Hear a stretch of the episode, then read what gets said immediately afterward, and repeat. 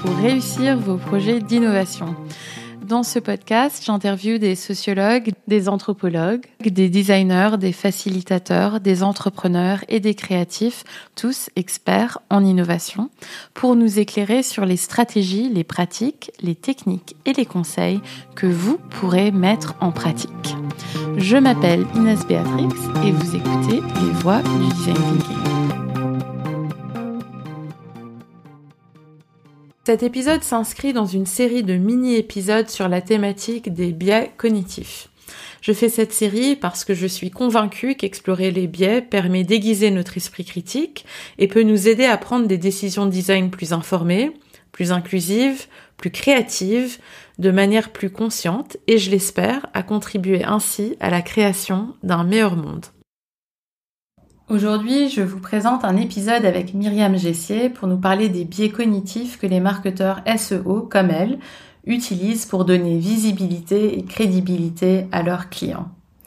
C'est un épisode qui nous concerne tous, parce que nous utilisons Google tous les jours, nos clients aussi, et parce que quand on tape une requête sur Google pour trouver des réponses à nos questions, parfois les plus intimes, les résultats affichés vont absolument influencer nos décisions et nous orienter vers tel ou tel produit ou solution.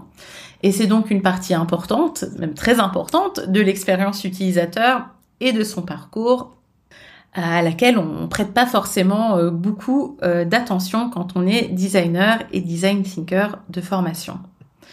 Myriam Jessier est consultante et formatrice à l'international, spécialisée dans la recherche en ligne et l'analytics.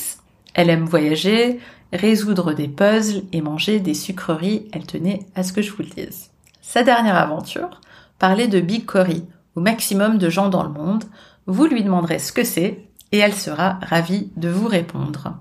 Dans cet épisode, Myriam nous expliquera ce qu'est le SEO, la place très importante que les biais cognitifs occupent dans notre processus de recherche Internet, et comment elle a utilisé avec succès nos biais cognitifs pour augmenter la crédibilité et la visibilité de ses clients. Cet épisode m'a surpris. En partie parce que je ne m'attendais pas à ce que Myriam décortique la promotion du film Barbie à travers l'angle des biais cognitifs, ou euh, qu'elle me raconte la dernière théorie du complot qui circule parmi les experts SEO sur Taylor Swift. Et vrai ou faux, c'est intéressant parce que révélateur des techniques que l'on peut utiliser pour favoriser certains résultats plutôt que d'autres. Sur ce, je vous souhaite une très bonne écoute. Tu es experte en SEO.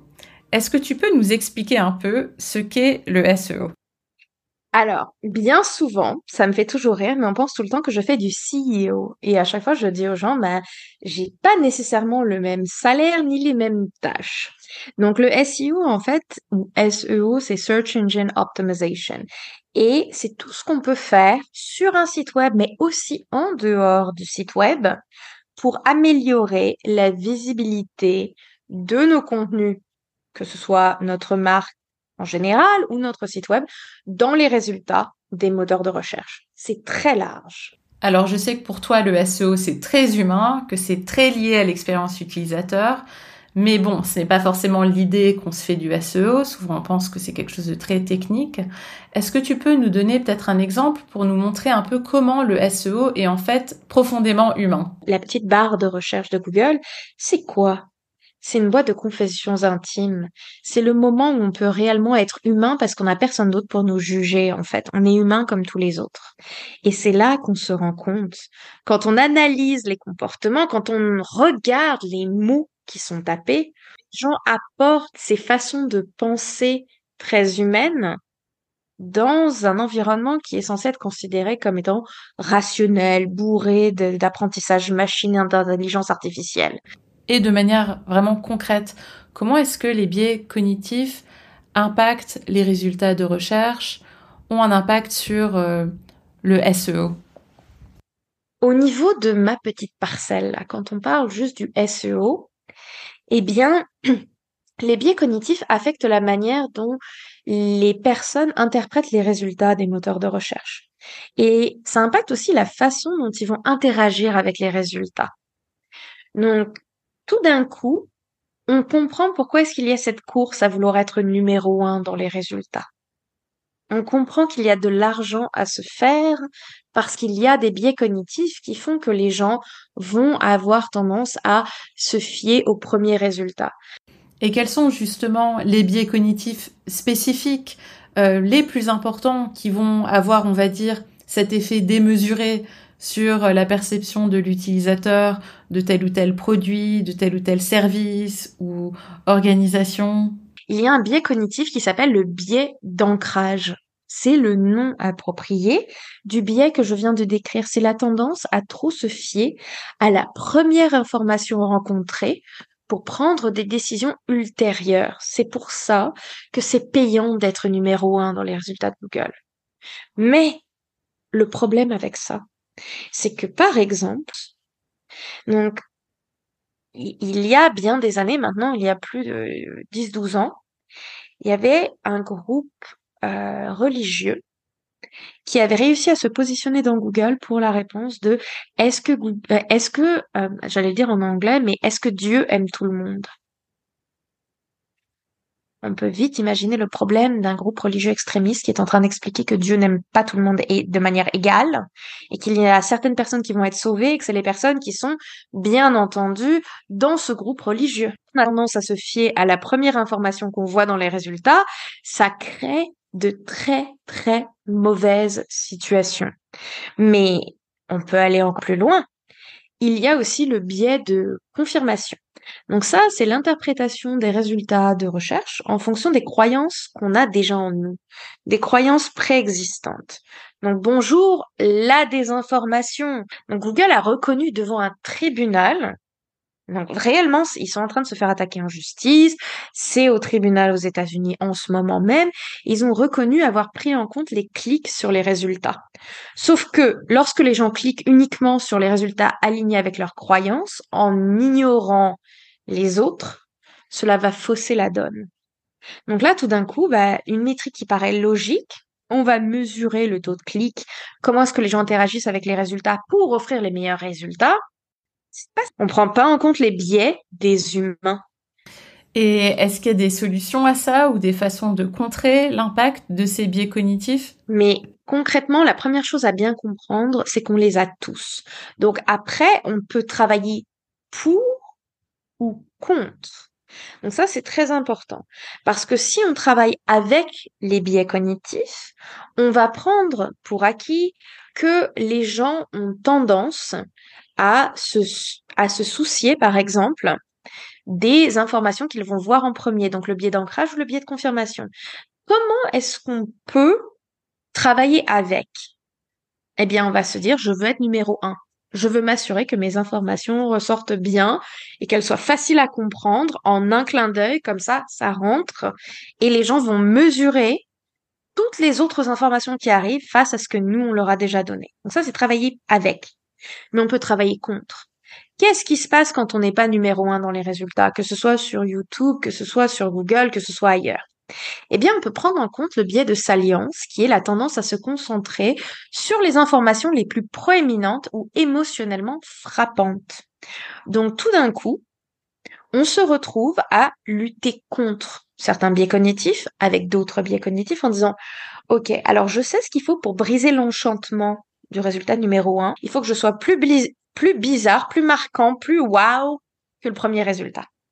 Donc un exemple concret euh, de ça, c'est que euh, il y a une grande théorie du complot. En plus, c'est que certaines stars, comme il y a l'effet de, on peut les googler et on trouve un paquet d'informations négatives sur eux, certaines stars ou certains PDG vont faire des choses pour contrecarrer les résultats de Google, par exemple. Donc, la dernière théorie, c'est que Taylor Swift n'aimait pas certains résultats dans Google et a commencé à sortir avec un athlète comme ça. Ces informations-là dominent dans les résultats et quand les gens cherchent des informations sur sa consommation carbone, etc., avec les avions, ben en fait, non, on entend parler de son idylle à la place. Donc, ça va très loin, en fait. C'est-à-dire que les gens vont utiliser un biais cognitif contre un autre biais cognitif. Mmh. Et on peut le voir aussi dans dans les résultats de Google, quand le premier résultat c'est une publicité, bien souvent c'est la compétition qui se positionne. Donc nous, on va dire qu'on est l'original. Je, je sais, je sais, mon âge va paraître dans mes mots un instant. Parce qu'au tout début de YouTube, il y avait des vidéos qui disaient tout le temps euh, euh, voici le clip vidéo de telle chanson et c'était pas vrai, c'était des fausses. Donc les vrais ont commencé à mettre le mot officiel derrière encore une fois pour contrecarrer la tendance que la fausse vidéo usurpe la visibilité en fait. Hmm, intéressant, ouais. Mais ça va un petit peu plus loin, c'est que dans le domaine très compétitif des recettes, les étoiles et les notes ont commencé aussi à venir faire compétition. Parce que peut-être que tu es le premier résultat, mais mon résultat juste en dessous, il va te dire que tu le fais plus rapidement, qu'il y a 400 personnes qui l'ont adoré et qu'il y a moins de calories. Tu vas cliquer sur lequel? Donc, il y a toujours moyen de moyenner à la fin de la journée. Est-ce que tu peux partager avec nous un exemple ou plusieurs de campagnes ou de projets marketing qui ont utilisé ces biais cognitifs? Quelles ont été les conséquences, les résultats? Alors, en fait, j'aimerais bien ramener des, des euh, exemples mémorables, en tout cas qui ont été mémorables pour moi ces derniers temps. Hmm? Il faut qu'on parle du film Barbie en France. Le poster était juste majestueux. Est-ce que tu as entendu parler de ça? Alors, il me semble effectivement qu'à un moment donné, j'ai vu pas mal de posters Barbie rose même à un moment donné, sur les tables des bistrots, il y avait du rose et du Barbie. Et euh, j'arrive plus à me rappeler exactement du détail, mais je me rappelle bien du, du rose et du Barbie. Ça, ça, ce qui est génial avec ça, c'est que tu touches un des points très importants, c'est que Barbie, il y a un biais cognitif qui est le biais de la familiarité. Mmh Dès qu'on connaît quelque chose, on a tendance à plus lui faire confiance parce que ça nous fait économiser du temps de cerveau et on n'a pas à réfléchir et à comparer. On sait qu'on a des options qui sont familières, qui sont réconfortantes, pas causer de troubles. Mais ce biais de familiarité, il a été combiné avec le biais de salience dont on parlait il y a deux secondes. Donc le biais de salience, c'est notre tendance à nous concentrer sur des informations qui sont émotionnellement frappantes. Donc il y a la familiarité de Barbie elle peut tout faire. Elle a eu différents rôles. Donc le poster en France, il disait Barbie, elle peut tout faire. Ou elle, elle peut tout faire. Et en fait, en anglais, le poster disait la même chose, mais pour Ken, ça disait lui, c'est juste Ken. It's just Ken. Voilà, là tu arrives à la, la polémique francophone qui est euh, Barbie, elle, elle peut tout faire. Lui, c'est juste Ken. Donc lui, tout ce qu'il peut faire, c'est forniquer au final. Donc, tu comprends la blague. Au niveau de l'argot français, ce que l'équipe marketing a fait, c'était un jeu d'échecs en quatre dimensions. Parce qu'on joue sur la familiarité de on sait tous et toutes que Barbie, elle peut tout faire. Mais tout d'un coup, il y a le côté émotionnellement frappant de Oh mon dieu, mais est-ce qu'ils ont réellement dit ce qu'ils ont dit sur le poster? En fait, je viens de me rendre compte maintenant. Voilà. Et là, je vois ton visage et je peux décrire en fait que oui, il y a un arc-en-ciel d'émotions qui passe au travers de ça en mode OK, bravo. Bravo, vous avez attiré mon attention, vous avez joué sur mes raccourcis mentaux. Exact, ouais. Et et c'est ça le but pour moi, c'est que tout le monde pense que jouer avec les biais cognitifs, c'est toujours et que on a toujours une pensée malévolente derrière. Absolument pas. C'est aussi une célébration de on est tous et toutes humains. Et euh, qu'est-ce qui fait que ben on n'est pas toujours parfait en fait, mais qu'on s'amuse parce qu'on sait comme on est. Donc il y a une autre campagne, c'est euh, les marques d'eau, elles sont très très bonnes à utiliser des biais cognitifs dans leur campagne de marketing traditionnel. Donc par exemple, Evian est super connu pour avoir utilisé des bébés et on sent tout de suite que ben en fait l'eau Evian c'est associé à la pureté, c'est associé à la jeunesse, c'est associé à l'innocence. Ça peut pas être quelque chose qui est plein de, de plomb bien entendu. Enfin, c'est des choses comme ça. Vraiment un enjeu de marque aussi. Et là, c'est bien le biais d'ancrage que tu viens de d'écrire pour Evian. Exactement. Et les publicités télévisées en France, elles sont aussi très fréquemment en mode allez, on va utiliser le biais de salience en créant des publicités mémorables, émotionnellement frappantes. Mais c'est là où je peux arriver un petit peu à travers le monde et te demander à toi, c'est quoi ta dernière campagne publicitaire qui t'a fait t'a arrêté ou qui t'a marqué en mode? Good game, bien joué là euh, alors, je ne regarde pas du tout de pub, euh, donc je suis, je suis pas la bonne personne. Mais j'avais entendu parler d'une pub que j'avais trouvé trop cool à destination des businessmen ou businesswomen. C'est pour des hôtels. Et là, il montrait le businessman ou businesswoman super heureux d'avoir finalement un moment de répit, d'être loin de leur famille, de pouvoir prendre tout le lit. Et le clip, en gros, c'était ça. C'était une célébration euh, de leur libération de la famille, de leur nouvelle indépendance dans cette chambre d'hôtel, seule finalement. Voilà. Et on est d'accord que euh, émotionnellement, c'est marquant parce que, bien entendu, on aime tous et toutes prétendre que la famille nous manque. Et c'est vrai! La famille nous manque, les enfants nous manquent, les époux et épouses nous manquent, mais ah, ça fait du bien d'être lit sans entendre maman, maman, maman. Bien sûr, mais on n'ose pas nécessairement l'admettre. Donc quand on le voit, ça nous touche émotionnellement. Et je suis en marketing, donc bien entendu, tu me vois venir avec mes gros sabots. Il va falloir que je parle d'une de mes campagnes. Donc, je sais que de mon côté, j'ai utilisé le biais d'ancrage d'une manière très intelligente lorsque je travaillais avec WP Media. Donc, j'ai collaboré avec une, une marque qui est à l'origine française qui fait des plugins WordPress payants. Donc, le problème avec le payant, c'est que sur WordPress, tout est gratuit. Et ce que j'ai visé, parce que j'ai identifié qu'il y avait une faiblesse, c'est que quand c'est du gratuit, bien entendu, le support n'est pas bon, ça met du temps, tout le monde a le même problème, tout le monde hurle sur les forums et personne n'a de solution parce que personne ne paye pour.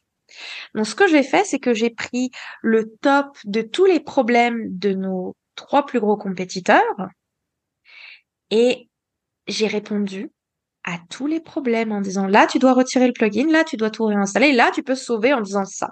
Voici un lien vers le tutoriel. Je te l'explique. Et en fait, ces pages de FAQ, donc pour débugger les problèmes, finissaient en dessous avec un argument en disant mais en fait, si vous en avez marre, si vous voulez pas mettre en danger votre site web, si pour vous la gestion de tous ces problèmes-là, ça tient plus des TI ou d'un développeur et c'est pas votre boulot, nous on est là. On vous soutient en cinq langues. Ça met 15 minutes maximum à être installé. Tu peux te faire rembourser sous 30 jours. Et le chat, il est juste en bas. Tu peux directement nous parler. Et pourquoi est-ce que c'est important? C'est que tous les gens frustrés qui ne trouvaient pas de réponse à leurs problèmes si courants avec l'option gratuite, billet d'ancrage, j'étais la première chose qu'ils voyaient dans les résultats. Ma page était la première chose qui leur disait concrètement, ben, voici ce qui se passe. Mais on est d'accord que c'est génial parce que tout ce que je voulais faire, c'était sincèrement régler des problèmes. C'est tout. Oui, et ce qui est intéressant aussi dans ton exemple, c'est comment le SEO a permis à tes pages FAQ de s'introduire dans l'expérience de l'utilisateur en s'insérant précisément au moment où l'utilisateur est frustré euh, et cherche à trouver des réponses à ses questions pour lui proposer euh, donc euh, non seulement des réponses à ses questions mais la solution de ton client. Bien joué, super. Et dernière question, où est-ce que nos auditeurs peuvent te retrouver? Alors, on peut me retrouver sur le web. La blague que j'aime bien faire, c'est que vous pouvez taper Myriam et SEO et vous allez me trouver d'office. Pas besoin de nom de famille parce que Google sait qui je suis, heureusement. Euh, on peut aussi me retrouver en fait sur pragm.co, donc pragm comme pragmatique coupé en deux, P-R-A-G-M.co, ou, point très très important, euh, je n'en parle pas assez souvent, mais vous pouvez aussi potentiellement me retrouver dans vos bureaux. Pourquoi? Parce que je suis consultante et formatrice à l'international. Donc qu'il soit question du Luxembourg, de la Belgique, de l'Autriche ou du Canada, je débarque pour former des équipes pour régler différents problèmes. Écoute Myriam, c'était un plaisir de t'avoir sur le podcast. Merci beaucoup et reviens quand tu veux. J'ai absolument adoré participer et intervenir. Mon petit conseil à toutes ceux et celles qui écoutent, je ne suis pas la seule personne qui a quelque chose d'intéressant à dire. Alors peut-être, peut-être qu'il est temps à vous aussi de considérer j'ai quelque chose à dire et c'est le bon moment et le bon endroit pour le dire. J'espère vous entendre vous vous exprimer aussi. À très bientôt. Si vous avez aimé ce podcast et tout ce travail, souscrivez au podcast pour avoir accès aux nouveaux épisodes dès que je les publie. Et si vous êtes sur Apple Podcast, ça serait vraiment super si vous pouviez laisser un avis et si vous pouviez me donner le maximum d'étoiles pour que le podcast soit bien référencé, ça m'aiderait beaucoup. Pour en savoir plus sur le design thinking, rendez-vous sur mon blog lesvoixdudesignThinking.com. Vous pouvez me suivre sur Instagram à Les Voix du Design Thinking et sur Twitter. Là, c'est plus court, c'est Les Voix du DT. Ayez confiance en votre créativité, continuez à être curieux et à vouloir en apprendre plus parce que le monde a besoin de gens qui ont vos talents uniques pour innover. À très bientôt!